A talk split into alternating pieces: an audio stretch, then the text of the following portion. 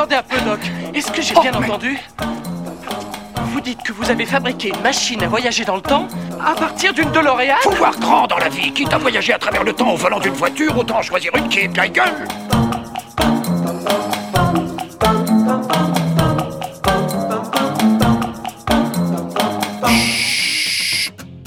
Bonjour à toutes et à tous, j'espère que tout va bien pour vous. De mon côté, tout roule. Je suis ravi de vous retrouver une fois de plus pour ce nouveau voyage temporel dans les souvenirs et moments clés d'un ou d'une artiste de la scène musicale. Aujourd'hui, comme à chaque épisode d'ailleurs, je vous propose un petit covoiturage en blablacar temporel avec un nouvel invité. L'occasion pour nous de faire connaissance et de parler un peu de nos différentes expériences de parcours. Enfin, surtout des siennes, car c'est quand même un peu pour ça qu'il est là. D'ailleurs, ça tombe bien car l'invité d'aujourd'hui est tout simplement fan de la saga Retour vers le futur. Simple coïncidence Je ne crois pas. Quoi qu'il en soit, et pour débuter de la meilleure des façons ce nouvel épisode, laissez-moi vous le présenter en quelques mots. Aujourd'hui, nous partons à la rencontre de Joseph Danvers. Originaire de la ville de Nevers dans la Nièvre, Joseph a débuté sa carrière professionnelle dans le cinéma en tant que chef opérateur, ce qui lui donnera l'occasion de travailler sur de nombreux projets de films et de courts-métrages. En parallèle, il est également membre de deux groupes de musique en tant que chanteur et guitariste. Joseph aura également une expérience de plusieurs années dans la boxe. Finalement, il décidera par la suite de mettre le cinéma de côté pour se dédier exclusivement à la musique en créant son projet solo sous son nom de scène actuel, Joseph Danvers. Suite à ça, il sortira 4 albums, réalisera de nombreux concerts entraînant des rencontres magnifiques, mais aussi plusieurs collaborations avec des piliers de la musique comme Dick Rivers, Alain Bachung, Dominique A ou encore Miosek. Eh oui, rien que ça. En plus de la musique, Joseph sortira également deux livres en 2010 et 2020. Deux ouvrages particulièrement réussis qui rencontreront un réel succès auprès du public et des critiques. Et comme Joseph ne s'arrête jamais, un cinquième album nommé Doppelganger sort également en ce début d'année 2021. Bref, vous l'aurez compris, Joseph possède un CV bien rempli, ce qui nous promet un épisode plein d'anecdotes croustillantes et de rebondissements. Je sais que vous avez hâte de faire sa connaissance, mais avant de rejoindre notre invité, je vous propose tout d'abord d'écouter quelques extraits de sa discographie.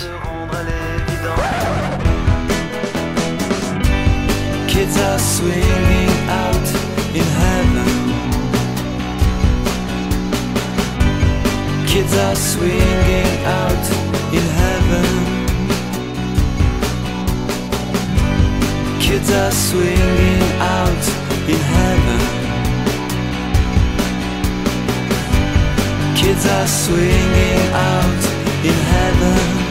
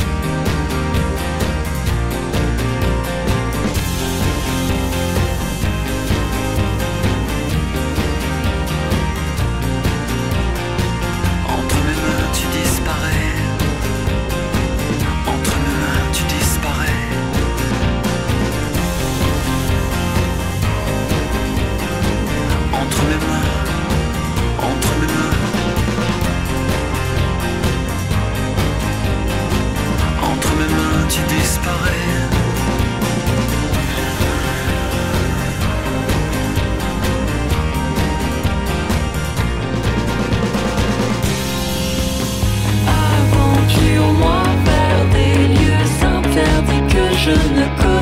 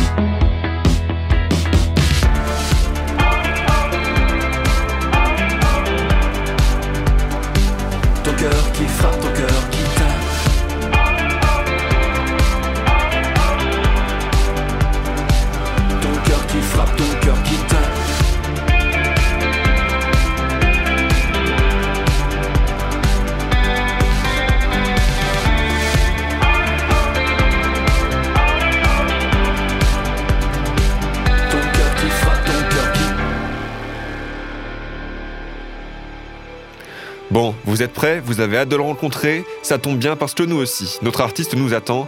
C'est parti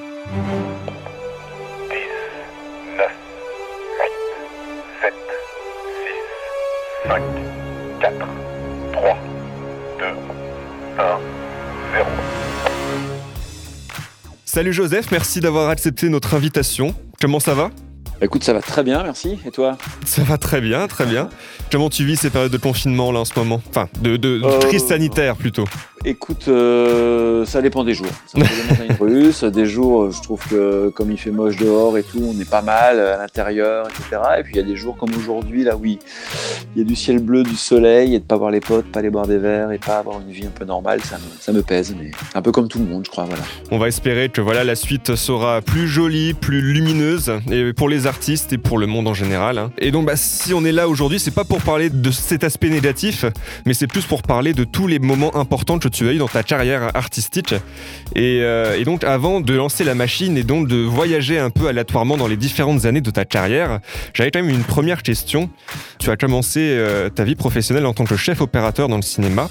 Tu as ensuite euh, eu une partie en tant que boxeur, puis tu es devenu auteur-compositeur, interprète, puis écrivain. Euh, comment est-ce que tu peux expliquer une telle évolution? Comment est-ce que ça s'est fait ces choses-là? Bah, écoute, ça s'est fait assez naturellement et ça n'a pas été une succession de, métiers ou de passions. Tout ça, ça, a été, quasiment en même temps, tu vois. Donc si on repart déjà dans le temps, euh, mon initiative, quand j'étais petit, voilà, moi j'ai toujours fait beaucoup de sport et mes parents me mettaient plus au sport qu'à la musique. J'avais envie de faire de la musique, j'aimais le sport aussi. Que, voilà, donc j'ai pas eu la chance de faire la musique avant, euh, le lycée où j'ai hérité d'une guitare un peu par hasard et où là, voilà, j'ai fait une chanson pour une fille et puis ça a marché et puis boum. À partir de là, je n'ai plus lâché la guitare, mais. Et puis euh, j'ai toujours eu mille passions en fait. Je suis, euh, j'ai envie de tout faire en fait. Donc ça, ça peut être très bien par certains aspects, et puis ça peut être après compliqué par d'autres. Depuis l'âge de 13-14 ans, j'étais en quatrième et j'ai eu une espèce de révélation. Je me suis dit, je veux faire du cinéma. J'avais vu une série à la télé où des, c'était des, des lycéens qui faisaient un film dans leur lycée. Je me suis dit, on va faire pareil. Et à partir de là, j'ai commencé à faire des films tous les ans, enfin des petits films, des petits courts métrages sans prétention, tous les étés, et euh, jusqu'en terminale. Donc de la quatrième à la terminale, j'ai réuni toujours la même, bande- la même bande d'amis. Puis voilà, et puis pour moi, le Graal, c'était d'intégrer la FEMIS, qui était une prestigieuse école, mais qui me paraissait inaccessible. J'ai réussi à la faire. Dans l'intervalle, comme je te disais, j'ai f- commencé à faire de la musique, euh, très en amateur, puis un peu plus sérieusement. Et voilà, et quand je suis arrivé à la FEMIS, bah, j'ai commencé à, j'avais des groupes de rock d'un côté, j'ai commencé à faire des projets solo de l'autre. Et puis comme je débarquais à Paris, je pouvais plus continuer les sports collectifs que j'avais euh, pratiqués auparavant, comme le foot ou le rugby, entre autres. Comme j'étais assez bagarreur, le sport individuel qui s'est imposé, c'était d'aller euh, essayer de me confronter aux boxeurs du 19e arrondissement de Paris, qui n'était pas le plus facile. Et puis dès le premier entraînement, j'ai aimé ça et je suis retourné pendant 10 ans dans cette salle de boxe. Et, euh, et voilà, et puis comme j'ai toujours écrit, tu vois, des chansons, des scénarios, et euh, même j'ai redécouvert il y a pas très longtemps dans ma, chambre chez mes parents, qui est resté euh, en l'état, dans ma chambre d'adolescent, j'ai retrouvé des, des nouvelles et des débuts de romans, mais je devais avoir 10-12 ans quand j'ai écrit ça. Donc je me suis rendu compte que j'ai toujours eu cette envie d'écrire des livres. Donc si tu veux, voilà, euh, l'évolution, comme tu dis, elle est, elle est, elle est- c'est pas vraiment une évolution, c'est une, comment on va dire, une. Je me suis laissé euh, guider par mes envies et, et voilà, jusqu'à arriver à toi aujourd'hui. voilà. pour moi, la musique et le cinéma, c'est comme deux jambes, ça m'équilibre et ça me permet d'avancer plus vite. Et en fait, c'est pour ça que j'ai plusieurs projets souvent, c'est que je, je, alors, euh, je passe peut-être au, au quadripède parce que du coup, ça, ça me fait quatre ou cinq jambes en ce moment là, parce que mais, mais voilà, et c'est vrai qu'à un moment donné, je suis sorti de la Fémis, j'ai commencé à travailler dans l'image. Euh, j'ai monté ce projet solo en même temps, j'arrivais encore à faire les deux. Et puis c'est euh, fin 2004 que j'ai été euh, lauréat d'une bourse qui s'appelle le, le Fonds d'aide et d'initiative rock, qui est un truc assez important dans le milieu de la musique. Et puis j'ai été choisi par les Inrock pour figurer sur leur, l'une de leurs compiles. Et à partir de là, je vais partir sur le tournage du Petit Lieutenant, un film de Xavier Beauvois. Et, et j'ai reçu un coup de fil de la, la patronne du Fer qui m'a dit écoute, tu es lauréat, donc maintenant je serai toi. J'arrêterai mes activités pendant quelques jours parce que je pense que ton téléphone va sonner. Dès le lendemain matin, j'avais des appels de patrons de maisons de disques. Pas toutes les maisons de disques, hein, ce serait un peu prétentieux, mais beaucoup, beaucoup de maisons de disques se sont réveillées. Et à partir de là, euh, j'ai dit non au tournage de Xavier Beauvois et j'ai décidé de me lancer dans la musique. Donc c'est à partir de ce moment-là que je n'ai plus pu concilier les deux. Mais pourquoi pas revenir au cinéma? Tu te fermes pas de prochain- porte du coup. Pour ouais, le ouais. prochain défi, quoi, tu vois. Ok. Le défi, c'est peut-être plus un livre, ce sera peut-être un film, on va voir, je sais pas. Ok, bah écoute, c'est tout ce qu'on te souhaite. Et, et du coup, bah, je, je te propose de parler un petit peu de cette carrière musicale, donc qui débute en 2004, hein, puisque c'est le début de ton projet solo sous le nom de Joseph d'Anvers, je te propose de choisir une année qui t'a marqué, dont tu as envie de me parler Par rapport à mon projet? Par rapport à ton projet. Ouais, et ben il y a bon, il y a une année très simple, c'était au tout début. Alors le premier album, il est sorti en 2006, mais c'est l'année 2007.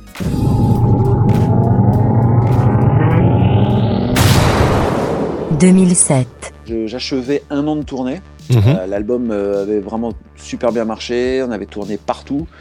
C'était la première vraie grosse tournée que je faisais, donc c'est des moments, euh, comme toutes les premières fois, c'est des moments heureux, rares, enfin heureux, pas pour toutes les premières fois, mais toutes les premières fois heureuses, voilà, c'était des moments d'insouciance, de joie, de légèreté. Et puis, euh, et puis au début de cette année 2007, à la fin de l'année 2006, début 2007, c'est là que j'ai euh, que j'ai commencé à travailler avec Alain Bachung d'un côté, avec Dick Rivers de l'autre. Et c'est là aussi que j'ai joint le producteur des Beastie Boys, qui est un gros groupe de rap américain que j'admirais profondément. Et je lui ai demandé de travailler avec moi. Il m'a dit oui. Et donc je me retrouvais dans cette année 2007 à. Je me suis retrouvé entre Rio et Los Angeles pour travailler avec euh, une partie de la bande des Beastie Boys. Je me suis retrouvé à Londres pour euh, voilà, suivre l'album de Dick Rivers, L'homme sans âge, que j'avais écrit et composé en entier. Donc je me suis retrouvé dans un studio des premiers Radiohead, des premiers euh, Coldplay, des Divine Comedy. Un studio mythique. Et puis, je me retrouvais avec Anna Bachung à travailler sur son album euh, Bleu Pétrole. Et voilà. Et donc, c'est une année où je me suis dit, euh, je crois que j'ai bien fait de bifurquer dans, la musique parce que si c'est comme ça tout le temps, ça va être génial, quoi. C'est clair. Comment ça s'est fait ces rencontres avec Alain Bachung Dick Rivers?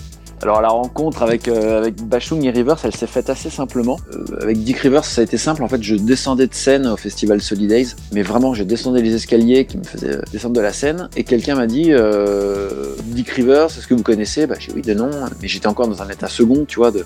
Alors je suis sur une grosse scène, enfin l'adrénaline, l'alcool, la chaleur. J'ai pris ça pour une blague parce qu'on m'a proposé de faire un duo avec lui au Franco de la Rochelle 15 jours après. Je voyais pas le rapport, et puis j'étais un peu déconnecté par mon concert. Donc j'ai rigolé, et puis j'ai dit ouais super, je crois que c'était une blague. Cette femme me poursuit dans, les espèces de grands, voilà, dans les grands backstage de Solidays. Et elle me dit non, c'est pas une blague, vraiment. euh, il aime beaucoup ce que vous faites. Il aimerait que vous montiez avec lui sur scène, chanter une chanson.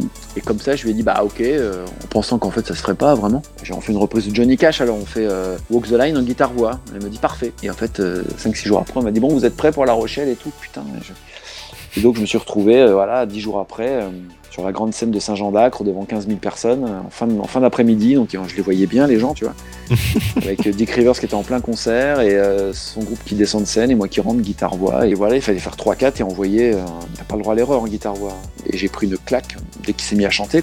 Quelle voix. Et lui en sortant de scène m'a dit euh, c'était super, euh, est-ce que tu veux m'écrire des chansons? J'ai dit pourquoi pas. Et en parallèle donc si on fait un mini flashback on remonte dans la DeLorean quelques mois plus tôt j'entends dire qu'Alain Bachung cherche des textes principalement des chansons mais surtout des textes pour son prochain album. Et puis je demande à mon, label et à mon éditeur de me mettre sur le coup en disant bah voilà est-ce qu'il n'y a pas moyen de lui proposer des choses? Et puis ils me prennent un peu de haut en me disant mais tu rigoles il y a déjà mieux sec Dominica Daniel Dark Gérard Mancé euh, des écrivains sur le coup donc euh, ils voudront pas de toi. Et puis j'ai trouvé ça complètement con.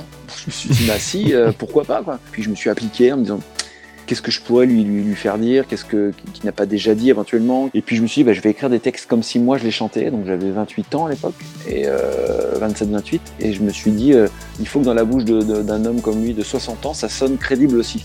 Donc j'en ai fait trois à l'arrivée. Et, euh, voilà, l'histoire est assez marrante parce qu'un soir, j'arrive à dégoter le mail de son directeur artistique. Et un Mhm. soir, euh, je me lance et je lui dis voilà, salut machin, je m'appelle Joseph Danvers, tu me connais pas, mais j'aimerais proposer trois titres pour l'album de Bachung, voilà, euh, ciao ou pas. J'envoie le truc. Et puis je vais passer une soirée avec des potes, euh, je m'alcoolise un peu, et le lendemain matin, pas très frais, euh, J'ouvre mon Mac, mon portable, et là, je vois un, mail de son directeur artistique, enfin, du directeur artistique. Je dis, oh putain. Et il me dit, salut, on se connaît pas, mais je suis directeur artistique de Bachung, on cherche des textes, et je comprenais pas du tout. Et en fait, j'avais pas vu au moment où je lui ai envoyé, le, où je lui ai envoyé les textes, lui me sollicitait pour écrire des textes pour Bachung. Donc c'était une coïncidence assez dingue. Waouh C'est-à-dire que nos mails se sont croisés, et du coup, je l'ai appelé, il m'a dit, je comprends pas, bah, j'ai moi non plus, et du coup, on a compris qu'il y avait eu un, comme un signe, quoi. Et il m'a dit, bah écoute, j'ai déjà fait destin. lire tes textes à Alain, il aime beaucoup, c'était le jour même. hein. Euh, Appelle-le cet après-midi pour aller boire, il veut t'inviter à boire un café. Et à partir de là, c'était parti. Wow. Voilà un peu comment j'ai fait les rencontres avec ces deux pionniers du rock'n'roll en France pour moi. Voilà. C'est c'est Carrément. carrément le destin en fait quand ça se passe comme ça. hein. bah c'est ouais ouais c'est le destin. Et puis surtout que j'ai rarement retrouvé des collaborations comme ça après. C'est-à-dire que c'était vraiment euh, deux mecs qui me correspondaient. Et puis ça a été sans en faire des caisses mais ça a été un peu mes, mes, mes pères spirituels dans le métier tu vois. Mais d'un seul coup avoir là, ce parrainage de ces deux ouais pour moi c'est des monstres sacrés de la, de la musique en France. Ça a validé le fait que, que j'avançais peut-être dans le bon chemin. Et puis surtout il y avait une évidence parce que c'était deux passionnés de rock and roll comme moi. Et puis on pouvait parler de, voilà, de, de vieux rock'n'roll des années 60 comme de, de groupes un peu, euh, un peu pas- des groupes plus actuels et un peu plus péchus. Enfin, et c'était deux mecs qui avaient des, voilà, des cultures musicales incroyables et, euh, et qui étaient surtout des mecs, des mecs en or. quoi. C'était un truc assez fou. ouais. Bah, J'imagine, un sacré souvenir. hein. Ouais, ouais, ouais, sacré, sou- sacrée émotion et sacré souvenir. Ouais. Bon bah, je te propose de continuer. Et donc, je mets là maintenant en route la machine aléatoire et nous tombons sur l'année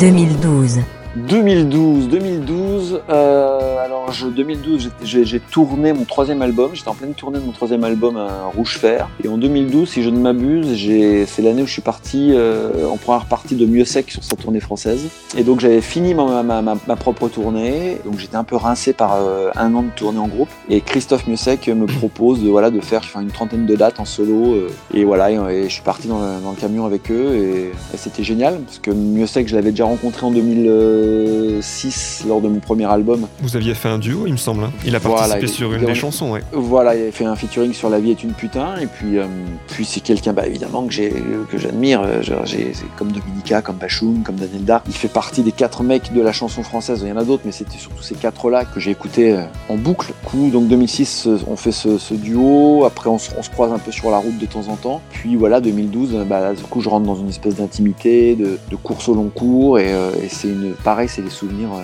des souvenirs de dingue, de, voilà, de, grosses scènes, de, fêtes.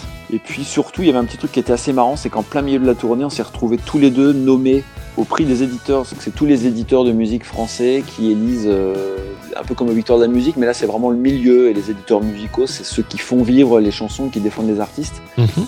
Et en fait, lui, il avait été nommé dans la, dans la, dans la catégorie artiste masculin, et moi dans la catégorie euh, jeune talent. On l'a gagné tous les Vous deux. l'avez gagné tous les deux. Eh ben, Voilà, et donc euh, on a notre photo tous les deux, voilà, avec notre prix, et le lendemain, je sais plus où on était, à Perpète. C'était une belle année, quoi, c'était une belle année, ouais. Quand tu rencontres des gens que tu as, que tu as admirés, et puis que d'un seul coup tu les côtoies, il y a quelque chose qui devient presque de l'ordre du normal, et des fois il faut te retrouver un peu le cul sur ton canapé chez toi pour te dire, putain, je viens de faire une tournée avec Miosek, ou putain, je viens de faire une chanson avec Dominica.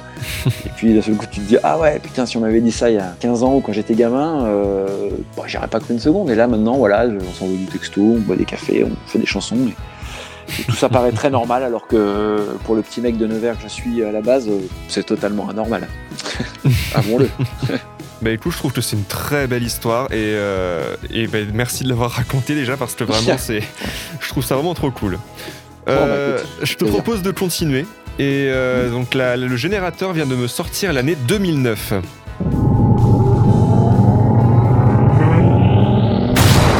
2009, Putain, 2009, il y a quoi en 2009 Moi j'avais rien noté mais c'est un an avant la sortie de ton premier roman. Donc j'imagine que tu étais en période où tu justement euh, écrivais ce, ce fameux roman. Donc la, la nuit ne viendra jamais. Voilà, alors euh, exactement, j'écrivais ça. Euh, bah, ça, c'était une commande. En fait, euh, j'avais toujours dans un coin de ma tête l'envie d'écrire un livre, mais euh, je m'en sentais incapable. Puis un jour, il y a un éditeur euh, qui voulait lancer une collection. Le mec m'appelle et il me dit voilà, je suis moi je fais de la pub, mais j'ai monté une maison d'édition par passion. Et il s'avère, que c'est le mec qui va quelques années plus tard publier les, ce qu'on appelle des MOOC. Et, et le mec me dit voilà, je lance une collection de polars.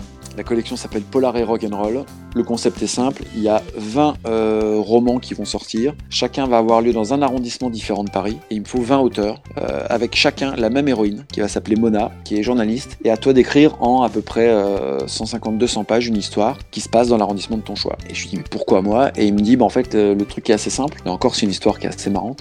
il me dit, en fait, euh, au début, je te détestais parce que, il dit, ma nana euh, adorait tes premiers albums. Et en fait, on, on- elle te passait en boucle dans l'appart et j'en pouvais plus. Elle parlait que de toi et tout. Bah, j'ai dit, écoute, je suis désolé, mec. hein.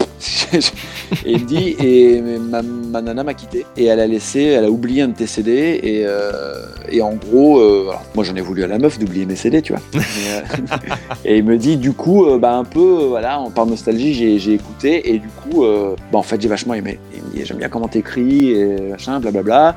Et il me dit, du coup, je suis sûr que tu pourrais écrire un polar et on voudrait que ce soit pas que des auteurs de polar. Et là, je lui dis, attends, j'ai jamais écrit de livre, je suis pas un grand fan de polar, donc ça va être chaud. Bah, il me dit, écoute, réfléchis, puis tu, me, tu reviens vers moi. Et puis c'était euh, au début de l'été. Et je l'ai appelé en lui disant, écoute, euh, on y va, j'ai une idée, j'ai le début, la fin, j'ai ce qu'il faut. Et euh, je pense que je veux plus raconter une espèce d'histoire d'amour rock'n'roll sombre. Puis on va mettre une trame un peu polar par-dessus, mais j'ai envie de raconter surtout une histoire d'amour qui forcément finira mal.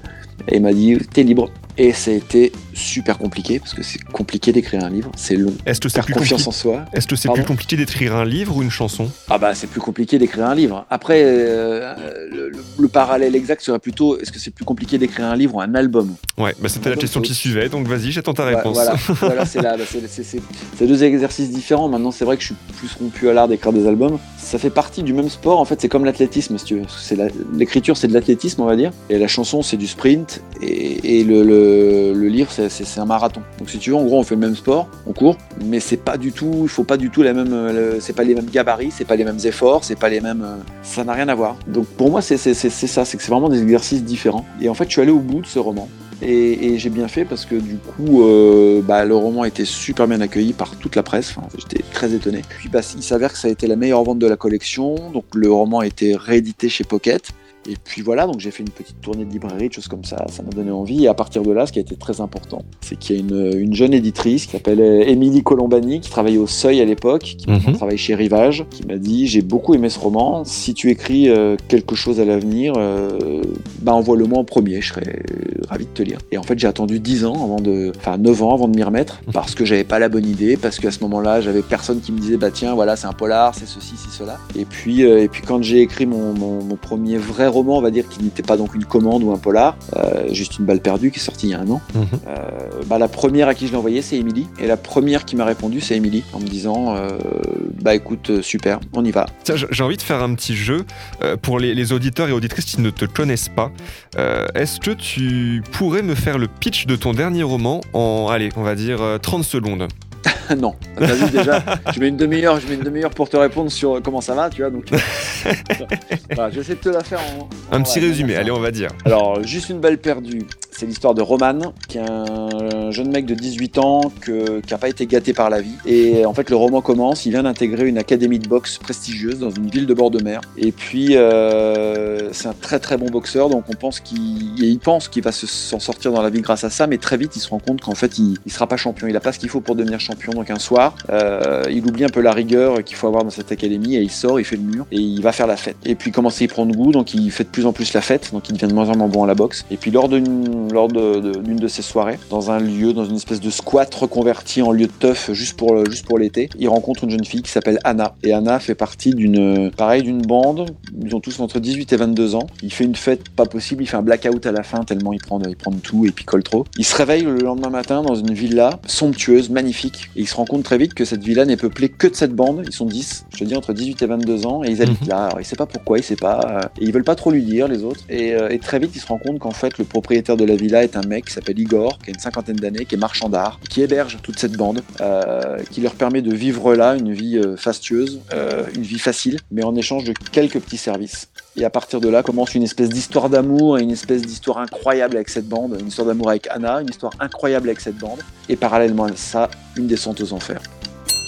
Voilà, D'accord. un peu, un peu plus de 30 secondes. Non, mais c'est- j'ai trouvé ça vraiment bien et ça donne carrément envie. Donc voilà, si c'est Voilà. 45 secondes, c'est 45 secondes, mais en tout cas, ça donne envie de, de le lire. J'invite du coup tous- les auditeurs et toutes les auditrices à aller lire ce roman. Allez, le Et, voler à la euh, FNAC. Bravo, je ne te félicite pas. Bon, écoute, je te propose de continuer un peu et euh, nous arrivons en 2014. Donc c'est un an après la fin de ta collaboration avec le label Atmosphérique et euh, un an avant la sortie de l'album Les Matins Blancs.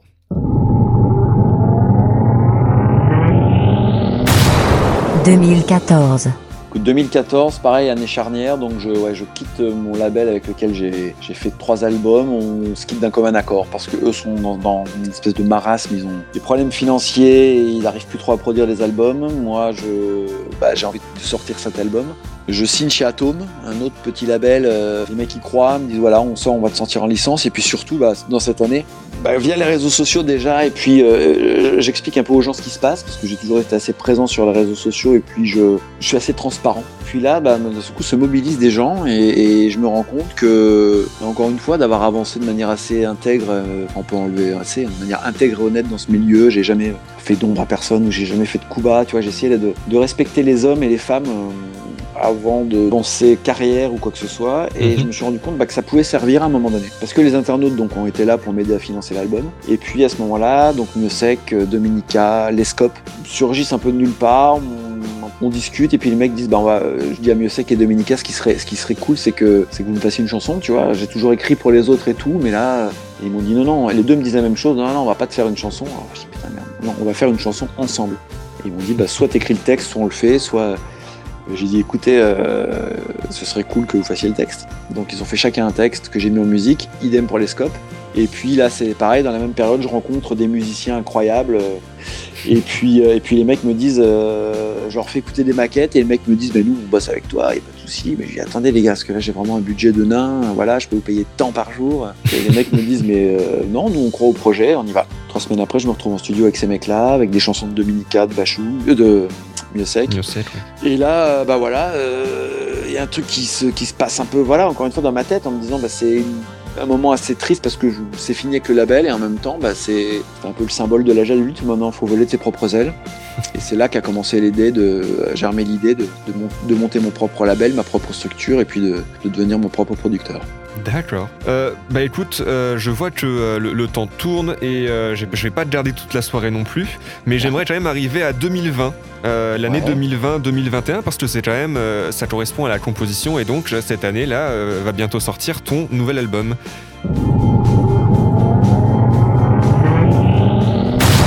2020, Alors du coup, j'ai monté ma, mon label pour le, pour le produire. J'ai prouvé le besoin voilà, de me retrouver en, en totale indépendance. Euh, donc ça demande beaucoup plus de boulot, mais en même temps, du coup, j'ai un contrôle total et je fais ce que je veux. Et donc ça a été génial. C'est-à-dire que c'est un album que j'ai conçu plus comme une playlist, on va dire. C'est assez compliqué de le définir. Il s'appelle Doppelganger, qui veut dire le double, le jumeau maléfique. Tu vois, c'est Mhm. référence à la mythologie nordique. Et puis c'est un, terme qui a été repris par, euh, par David Lynch dans Twin Peaks, dans, dans la série Dexter, dans Breaking Bad. Et, euh, et j'aime bien ce. Déjà, je trouvais que ça sonnait, ça claquait comme mot. Et puis, puis ça me permettait, moi, de, bah, de légitimer un album dans lequel j'allais pouvoir explorer différents univers musicaux. Et, et c'est vrai, quand t'es en maison de disques, on te dit souvent Ah non, ton dernier album, c'est ceci, c'est cela. Moi, j'ai toujours été très libre, mais quand même, tu vois, je- j'essayais d'avoir une espèce d'unité. Là, je me suis dit Mais putain, en 2020, je pensais que ça allait sortir en 2020. Enfin, il n'y a plus vraiment d'album, les gens écoutent plus pareil. Enfin, je me suis beaucoup questionné. Mhm.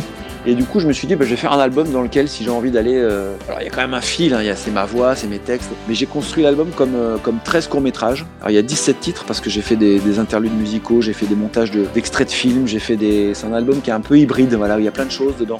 Mhm. C'est- On revient un peu à mes amours premières qui sont le cinéma. Donc, je, je- je parle de plein de choses, mais c'est surtout à chaque fois, il y, a un- il y a un- il y a angle, il y a un point de vue, il y a une histoire. Et à, à chaque fois, il y a un fond. C'est-à-dire que ça, c'est l'histoire telle que je la telle que je la raconte. Et puis, il y a derrière. euh, bah, un fond, quelque chose que je raconte en plus, et j'essaie de concevoir chaque instrumental comme un peu la musique du film de ce que je raconte. Et donc c'est un album, pour l'instant, les premiers retours, on, on me dit que c'est un album assez cinématographique, alors moi je sais pas trop, je m'aventure dans de l'électro, il y a du piano-voix, c'est a- ce que j'allais dire, c'est un album qui est beaucoup plus électro et, et pop que, que les précédents. Carrément, et puis tu vois, du coup, en étant seul, euh, à un moment donné, je me suis dit, bah voilà, on va revenir. Ça faisait deux albums que je jouais plus sur mes albums. Je confiais tout à des musiciens. Et là, bah, j'ai fait toutes les pré-prod tout seul. 80% du disque, c'est moi qui l'ai joué. J'ai rappelé Alexia Neri et, et Philippe Entresangles, euh, qui avaient joué sur l'album précédent. Seb Goyer, qui est mon ingé son depuis bah, quasiment depuis le début. Il était, c'est pareil, c'est une belle histoire. Il était assistant sur mon premier album. Puis ensuite, il a, été, il a fait les prises, puis les mix. Et là, il a tout fait avec moi.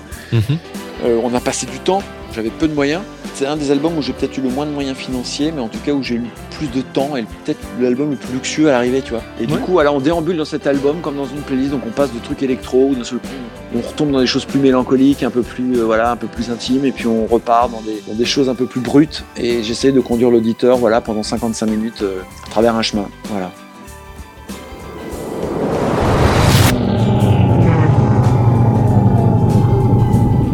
2030. Dans le meilleur des mondes, en fait, dans 10 ans, je continue à faire un peu des albums. Ma maison de disque est un peu grossie et je produis pas mal de, de jeunes artistes euh, qui sont pas calibrés, qui sont pas euh, formatés et qui cartonnent du coup. Et puis euh, à côté de ça, bah, j'ai commencé à réaliser des films. J'ai une palme d'or à Cannes. Je, suis nommé, je suis nommé pour l'Oscar du meilleur film, mais je vais pas l'avoir, mais c'est pas grave parce que je serai quand même allé faire la fête à Los Angeles. Et puis, euh, et puis je serai un mec assez, assez heureux. J'aurai peut-être pas ni plus d'argent, ni plus d'amis, ni... mais j'aurai ce qu'il me faut, comme ami, comme argent. Et je crois que savoir. euh, c'est déjà des gros rêves à côté de la Palme d'Or. hein, et à côté de ça, faut rester humble. Donc voilà, donc je pense qu'il y, a- il ce côté où, on se rend compte euh, qu'après les tempêtes, les pluies et les nuits obscures, ce qui reste, euh, c'est les proches, c'est les amis, c'est les êtres humains. Et donc euh, c'est ça qui est, qui est le plus précieux. Donc c'est ça qu'il faut chérir et c'est ça qu'il faut avoir comme objectif plus que toute autre chose dans la vie. Je tiens à remercier une fois de plus très chaleureusement Joseph Danvers d'avoir accepté l'invitation et d'être venu en voyage avec nous pour ce nouvel épisode de L'oreille du temps. Je ne peux que vous conseiller d'aller le suivre sur les réseaux sociaux pour ne louper aucune de ses actualités. Quant à moi, je vous retrouve très vite pour un nouvel épisode en compagnie d'un ou d'une autre artiste. Qui sera le prochain ou la prochaine à partir en voyage? Surprise Bye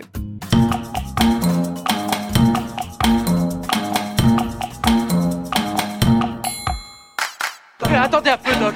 Est-ce que j'ai bien entendu Vous dites que vous avez fabriqué une machine à voyager dans le temps à partir d'une DeLorean Faut voir grand dans la vie. Quitte à voyager à travers le temps au volant d'une voiture, autant choisir une qui est de la gueule.